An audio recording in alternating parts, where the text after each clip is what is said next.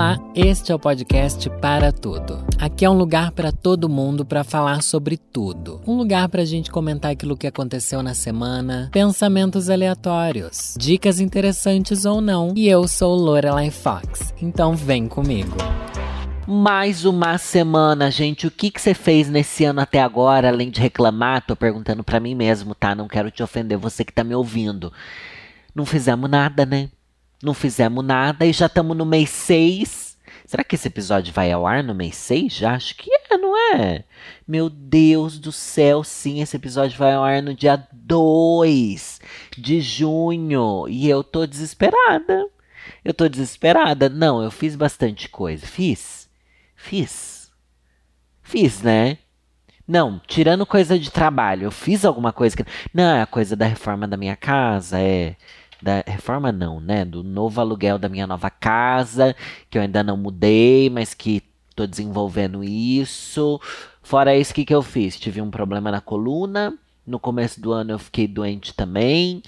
E nossa, o problema da coluna que mudou completamente minha vida e como eu enxergo o mundo.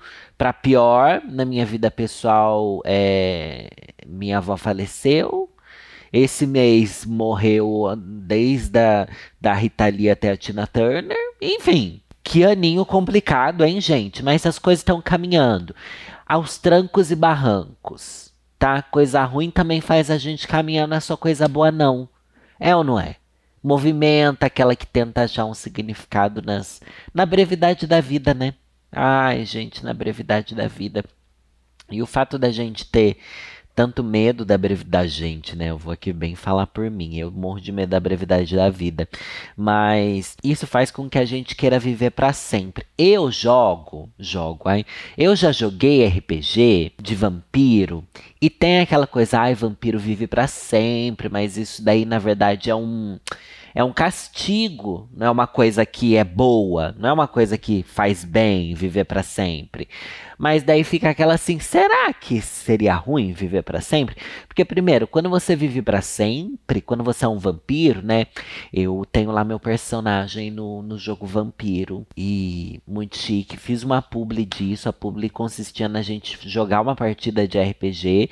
Tem tudo no YouTube gravado, são vários episódios e enfim, você pensa que você quando você vive muito, um dos karmas, um dos problemas é você ver as pessoas que você ama falecerem, se elas não viverem muito igual você. E a questão do vampiro também implica daí você pensar, ah, mas daí, por exemplo, vou transformar as pessoas que eu amo em vampiro. Daí elas também vão viver para sempre. Olha que legal.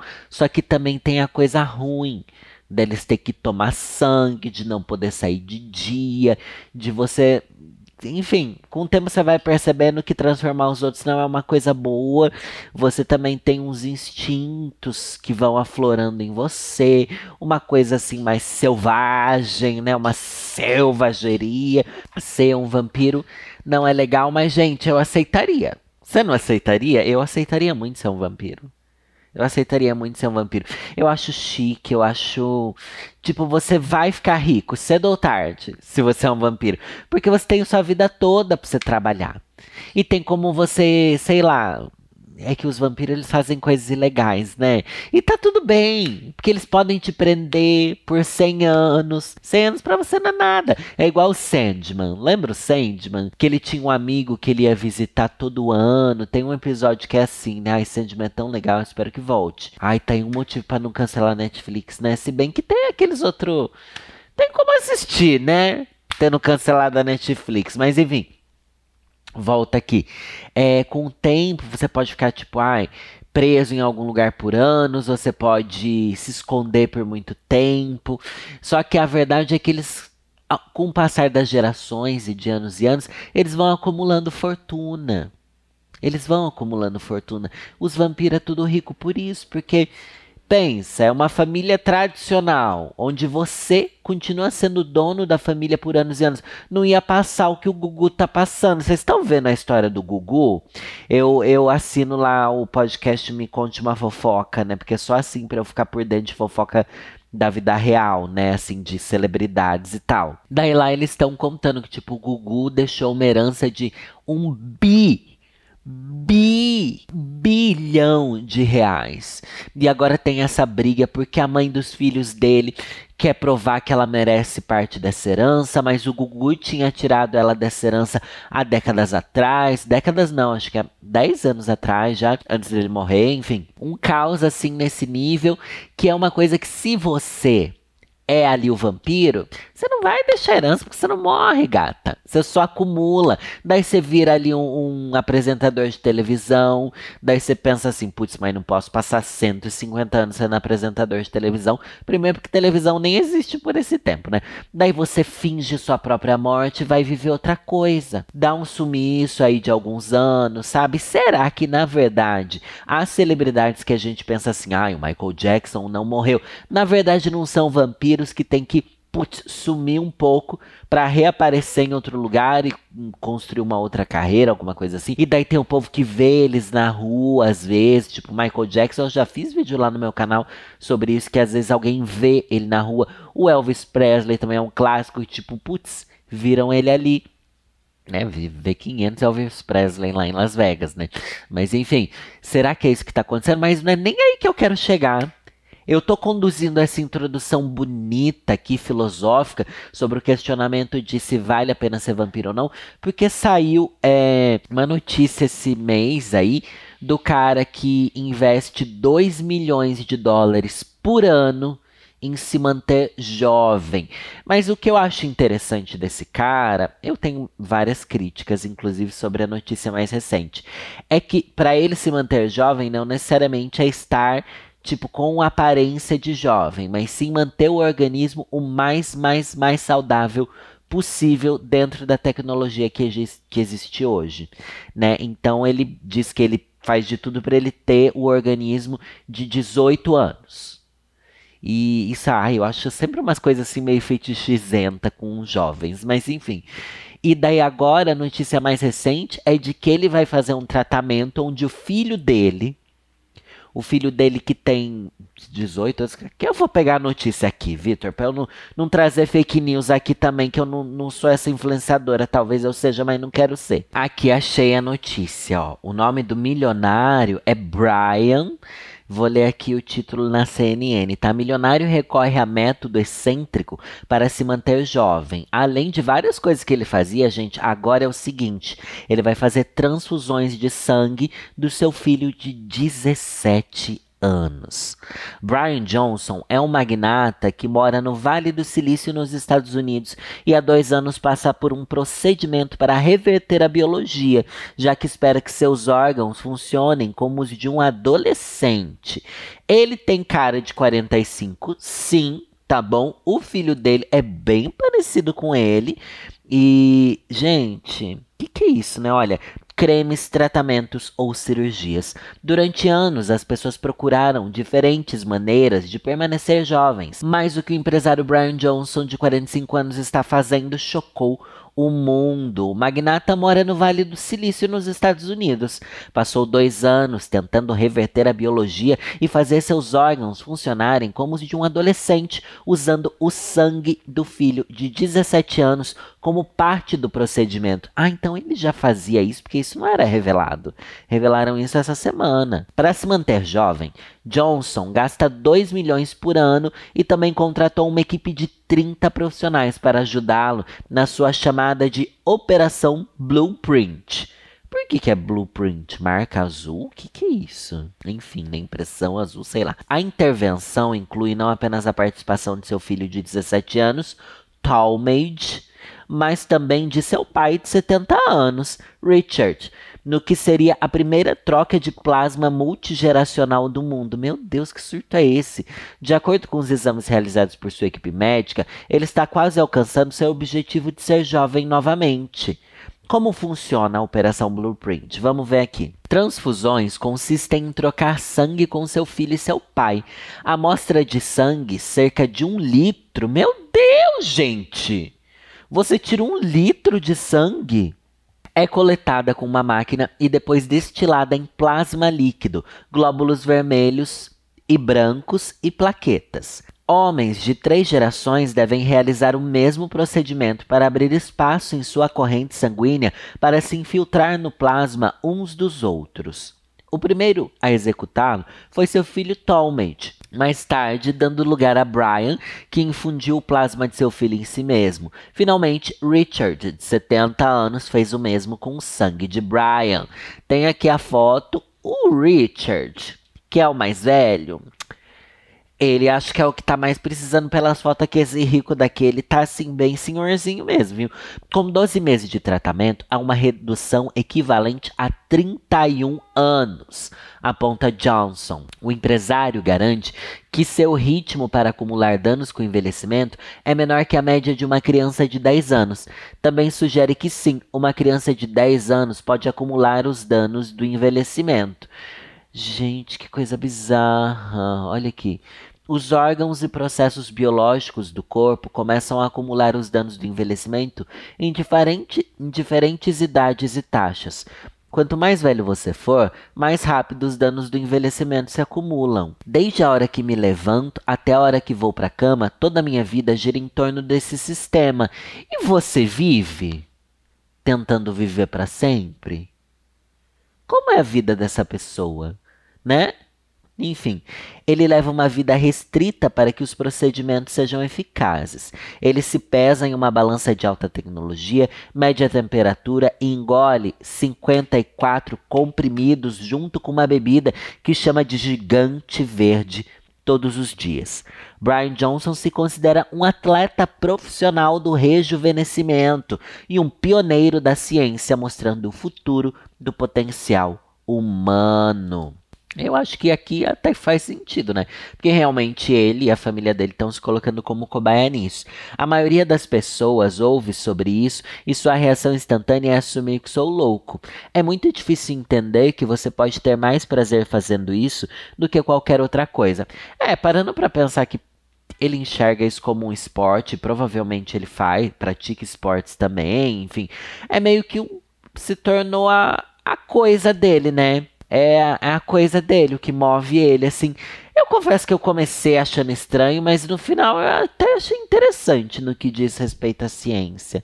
Melhor a gente se fazer de cobaia do que pegar cobaias animais, né? E daí eu acho que o filho dele, a princípio eu pensei que, nossa, ele criou o filho para ser cobaia, não sei o que lá. Mas pelo que eu vi, é algo que ele vai fazer pela família dele inteira, né? Então o pai dele está se favorecendo, ele e provavelmente o filho também. Porque, porque pelo que eu entendi, é assim que vai funcionar. E os filhos dos filhos dele, se eles continuarem ganhando esse dinheiro. Mas era aí que eu queria chegar, gente. Porque eu assisti recentemente um vídeo do Hora Thiago, que eu já falei aqui. Ele fez um vídeo sobre Succession que na verdade eu achei que era pra ser sobre Succession. Levei um spoiler de Succession, levei. Não assisto Succession, não assisto, mas se um dia eu assistir, já vou estar tá spoilado. Mas enfim, não é nem sobre isso. É que ele fala sobre o quanto essa coisa de viver para sempre, essa tecnologia do não envelhecimento, ela é elitista, né? E a gente pensa assim, ai, eu queria viver para sempre, ai, vai chegar um dia que a gente vai viver 200 anos. Vai chegar um dia que a gente vai viver para sempre. E não para sempre não, né? Mas muito mais tempo, não sei o que lá. Mas não é a gente não. Não é você que está ouvindo isso, não sou eu que estou falando. Não é a gente, é quem realmente é rico. Só quem realmente é rico isso é muito bizarro. Então, esse monte de tecnologia, avanços que a gente vê na ciência é, e, e, na tecnologia em geral, né? Porque se a gente parar para pensar, tipo, os computadores mais tecnológicos também não são acessíveis para todo mundo. Até coisas simples, né? Não são acessíveis para todo mundo. E pensando em todo mundo Brasil, é a disparidade, assim, a diferença é muito grande é muito grande de quem tem acesso às coisas ou não. Por exemplo, ah, um carro. Um carro popular hoje em dia é muito caro. Lula está tentando baixar o valor do carro popular. Tudo vai dar certo, eu espero. Mas enfim. Daí quem tem acesso a ter um carro? Quem tem acesso a ter uma habilitação para poder dirigir um carro? Quem tem acesso a só pegar transporte público? Quem tem acesso a usar um Uber? Quem tem acesso? Toda tecnologia ela é excludente, né? Isso é muito bizarro. Ah, eu tô fazendo uma propaganda aqui contra o capitalismo, sei lá. Comunista, comunista. Mas não, mas é só uma reflexão que me pegou muito forte quando assisti o vídeo do Ara Thiago. E daí, isso casa com outra Outra coisa que eu tô vendo surgir aqui nas redes sociais recentemente a respeito de inteligência artificial, que a gente sempre fala aqui, né? Que é agora eles estão colocando umas máquinas no seu cérebro. No seu cérebro não, né? Aqueles coisinho que lê uh, os impulsos elétricos, enfim. Alguma coisa assim, para ler a atividade cerebral que você está tendo. Daí eles fazem o quê? Os testes que eu tô vendo, pelo menos eu vi em TikTok, né? Não vi matéria nenhuma. Será que estou trazendo uma fake news? Ah, acredito que não. Mas enfim, se eu estiver trazendo também, não tem problema, porque o ponto não é nem a notícia, e sim o, o, o pensar sobre ela. Tá, eles colocam essas coisas na sua cabeça, te mostram imagens de coisas, tipo a ah, imagem de uma casa, passarinhos voando, é, um retrato de família, blá blá blá. Esses eletrodos vão ler os impulsos do seu cérebro e transformar isso em imagem através de inteligência artificial. A inteligência artificial vai ler aqueles impulsos, vai decodificar aquilo num prompt, sabe? Numa em palavras, assim, entre muitas aspas, né? E vai gerar uma imagem a partir daquilo. Então, daí estão mostrando os testes que mostram lá uma foto de uma girafa. Daí a inteligência artificial consegue gerar uma outra girafa que não é igual àquela, mas mesmo assim você vê que é uma girafa num lugar assim cheio de mato e tal, pessoas caminhando, um passarinho voando. Ela vai gerando imagens que são a mesma imagem, diferente da que você viu, mas com o mesmo significado. Isso vai servir para quê? Para você conseguir colocar essas coisas na sua cabeça enquanto você estiver dormindo e você vai acordar você vai ter um filme dos seus sonhos. Você tem noção do que é isso? Você tem noção que essa daí pode ser uma das coisas mais assustadoras, reveladoras? Imagina você chegar ali na terapia e falar assim: olha, eu sonhei com isso, isso, isso daqui esses dias, e mostrar um vídeo do que você sonhou. E a partir desse vídeo, a gente conseguir analisar o que está passando no seu subconsciente. Mano, isso é assim, ó. Minha cabeça explodindo, tá?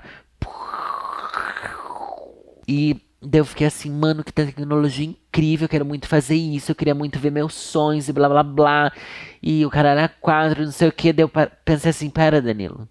Essa tecnologia vai existir em pouco tempo, acredito. Mas não vai ser pra gente. Essas coisas não são pra gente, essas coisas são para eles, para eles que mandam, para eles que têm essa outra vida que a gente não tem e que não querem que a gente tenha, né? A exclusividade das coisas, né? A exclusividade só existe porque ela é excludente. Isso é muito bizarro de se pensar, é muito bizarro da gente, putz, colocar o pé no chão e pensar nos avanços do mundo das grandes mentes e blá blá blá, e o quanto elas não afetam a gente ou muitas vezes afetam negativamente, né? Claro que talvez daqui 50 anos essa tecnologia fique muito acessível, sim, mas é algo que demora muito. Por exemplo, televisão. Eu sei que meu pai conta que ele era uma das a família dele foi uma das primeiras que teve televisão ali no bairro.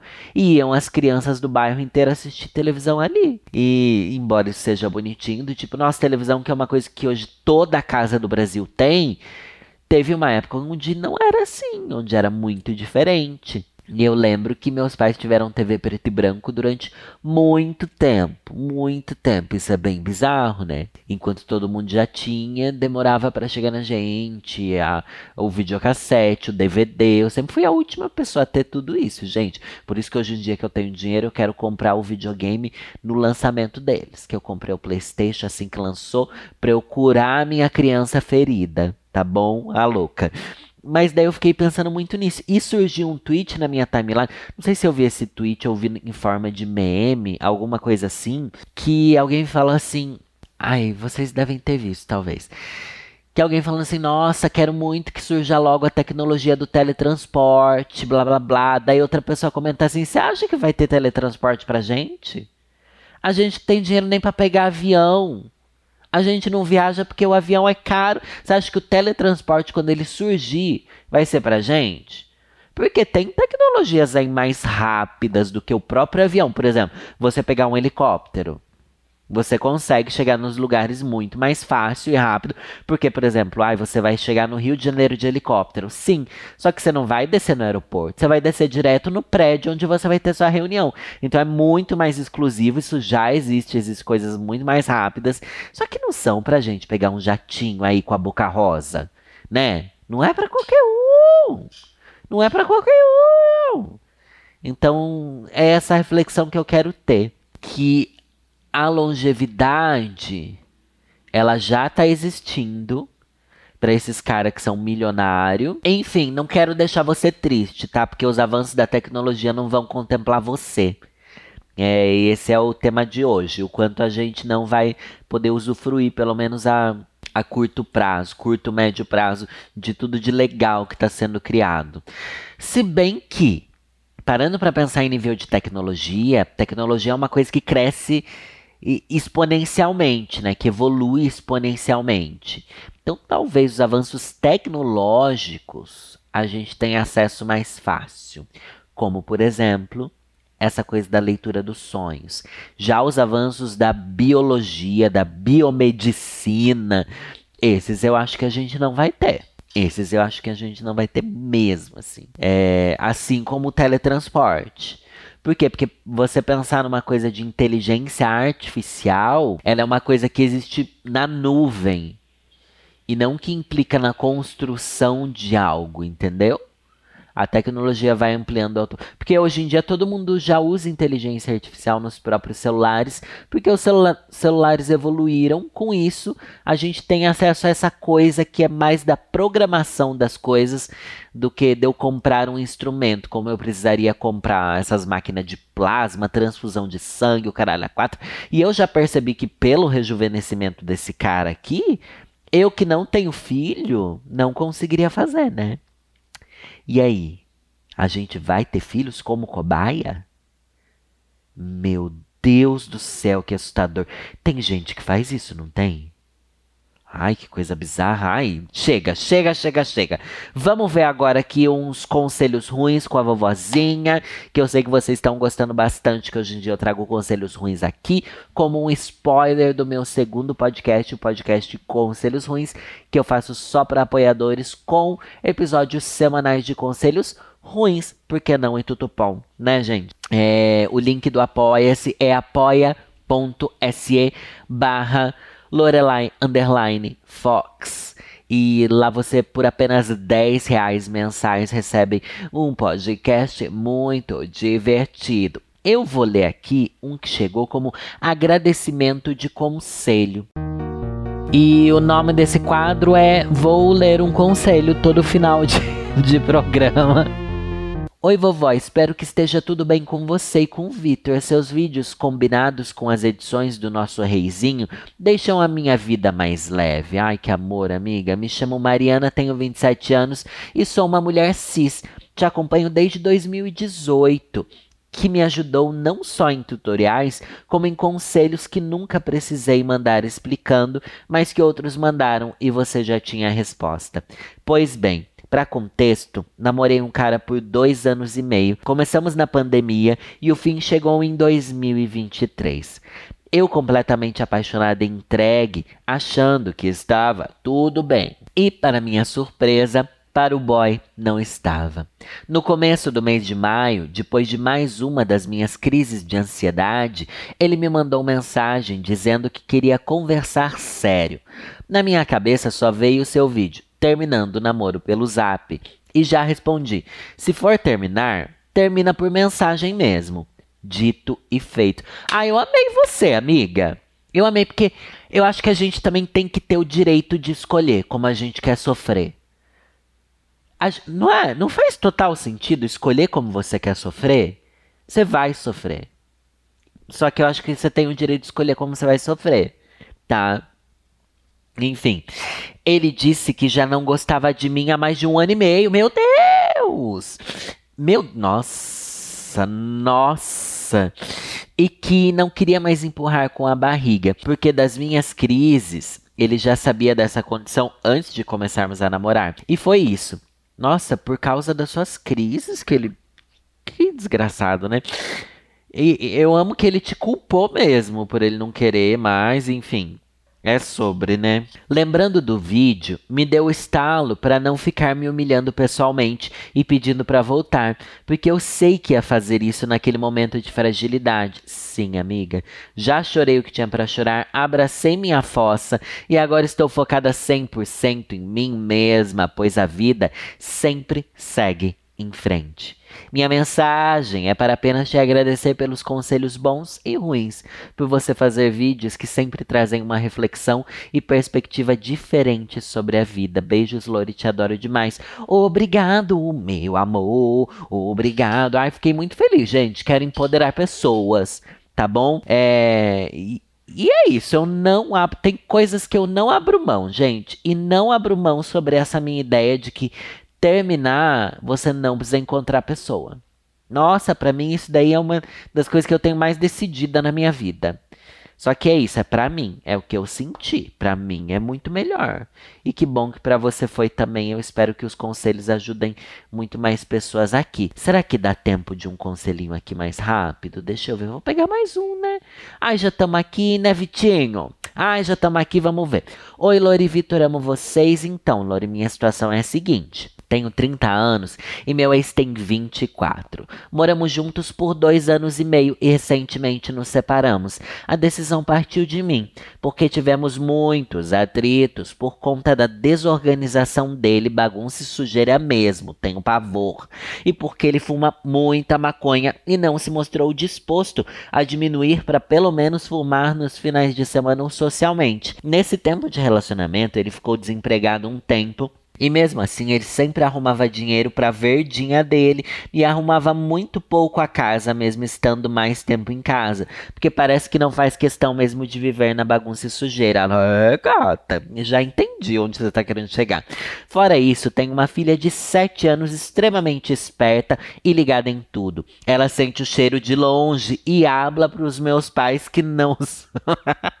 que não suportam a criança, conta para a família inteira que ele é um maconheiro. Ele está trabalhando num restaurante grande agora, ele é cozinheiro com uma carga de trabalho bem exaustiva, mas mesmo morto de cansado, bola os backs dele na maior maestria e a casa arrumada, nada. Enfim, depois de muitas conversas, muitas tentativas de mudança e tal, eu decidi separar mesmo. Tirando essas questões, ele é uma pessoa muito boa muito amoroso comigo, a nossa vida sexual era mara, ele cuidou de mim e me acolheu em muitos momentos difíceis emocionalmente. Tenho borderline, depressão e síndrome do pânico. Gente, não tem ninguém aqui saudável mentalmente? Acho que não, né? Começar por mim. Mas todo mundo que me manda. A outra tinha crise, essa daqui é borderline. Eu sou uma completa surtada, enfim. Passei por muitos altos e baixos, pois recebi o diagnóstico do borderline. Quando estava com ele, tive muitas umas crises muito sérias, de até pensar em atentar contra a minha vida, mas jamais cogitei fazer mesmo isso por causa da minha filha. E ele sempre se manteve do meu lado, disposto a me cuidar e fazer tudo para eu melhorar, menos arrumar mais a casa e parar de fumar. Então, Lore, eu eu ainda o amo, ele é como meu melhor amigo também. Sempre conversamos tudo um com o outro. E mesmo agora que ele voltou para casa da mãe, continuamos nos relacionando bem. Ele é muito tranquilo e bondoso, de verdade. E mesmo triste, entendeu e aceitou a separação. Me questionei se havia tomado a decisão certa, mas pensei também na possibilidade de continuarmos namorando mesmo em casas separadas. Será que daria certo assim? Eu amo ter meu espaço limpo e organizado, meu tempo para mim e para minha filha também. Ainda me sinto muito confusa e não sei bem o que fazer. Obrigada por ler e desculpa o textão.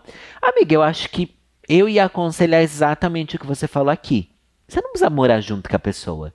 Tem gente que não funciona morar junto e tá tudo bem. Acho que você pega pesado com a maconha dele, acho que você pega pesado. Porque os maconheiros, gente, se ele volta cansado do trabalho, é mais ainda que ele vai querer fumar maconha né? Porque você achou que assim, ai, mesmo cansado, ele tem disposição para fumar uma maconha. Amiga, mas é aí que ele vai tirar forças de onde for para, para fumar, entendeu? Mas enfim, e eu entendo também que tem a questão da sua família, que você não gosta e tal e tal.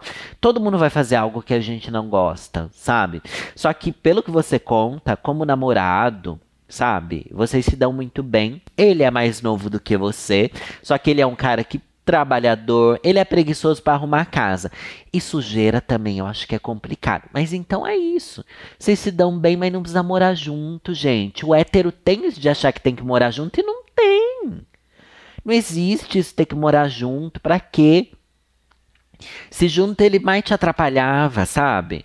Daí vocês se veem de final de semana, quando tem uma folga, quando tem um tempinho. Às vezes ele vai aí dormir na sua casa, você vai dormir na casa deles, bem que ele mora com os pais dele, né? Mas às vezes vocês se juntam. Eu acho que assim tudo de boa, amor, paixão, compreensão.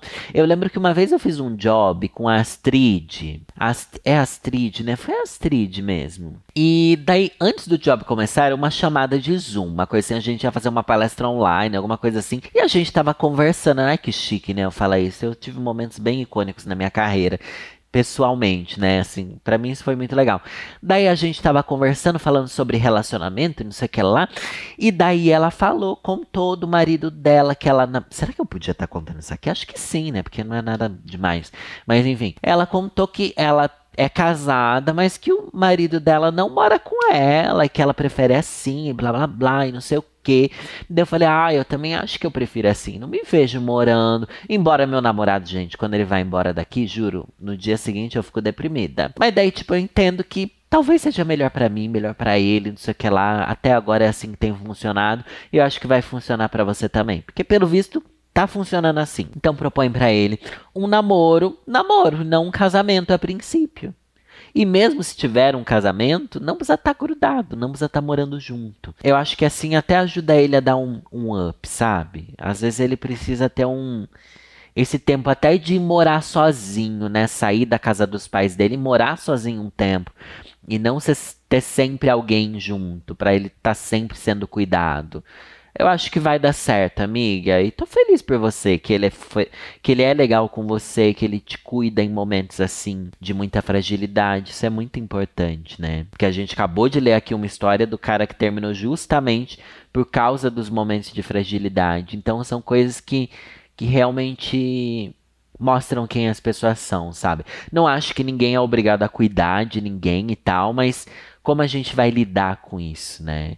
É, como a gente tenta fazer o nosso melhor nesse momento com quem a gente ama. Eu não sei se eu sou a pessoa que sabe cuidar dos outros, mas, mas o que eu puder fazer eu vou tentar fazer, sabe? Eu acho que. Enfim, várias reflexões. É isso, gente. Gostaram desse episódio? Se não gostou, é o que teve, tá bom? e aí, feliz festa junina pra vocês, gente. Ai, chegou o mês da festa junina. Beijo, gente. É nessa que eu vou até semana que vem.